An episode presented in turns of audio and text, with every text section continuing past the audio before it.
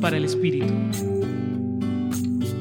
En el Evangelio del día de hoy, el evangelista San Marcos en el capítulo 28 del 8 al 15 nos narra cómo los sumos sacerdotes, al enterarse por boca de los soldados que custodiaban el sepulcro que Jesús había resucitado, compraron sus verdades para que el testimonio del resucitado se desmintiera ante el gobernador y el pueblo. Y así, la esperanza que la resurrección generaría por el cumplimiento de la promesa hecha por Jesús no se extendiera.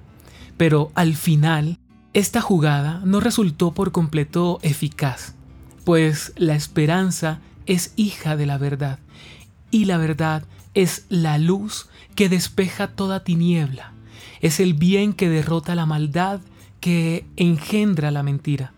Así como vemos en el Evangelio, que intentaban ocultar con mentiras la victoria de la vida sobre la muerte, hoy día el mal busca a través de la mentira del mundo hacerte creer a ti y a mí que la resurrección es un cuento de hadas o una historia inventada para sostener una gran estructura, un sistema o una multinacional como a veces mal dicen de la iglesia.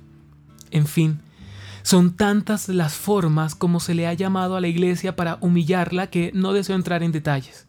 Hoy nos centra en esta reflexión la realidad misma de que Cristo ha resucitado. Y el signo de su resurrección lo evidencias cuando tu corazón se parte por el hermano que sufre y te mueve a hacer algo para alivianar o solucionar esa situación. Eso es resurrección.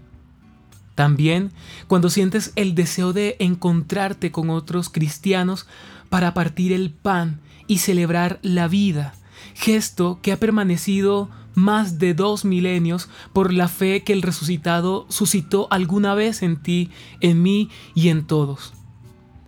También cuando sientes el deseo de amar, eso es resurrección y es la esperanza de la iglesia. Ánimo, que tu corazón sea gobernado por el resucitado. Hoy te acompañó Ramiro Salas del Centro Pastoral San Francisco Javier Pontificia Universidad Javeriana.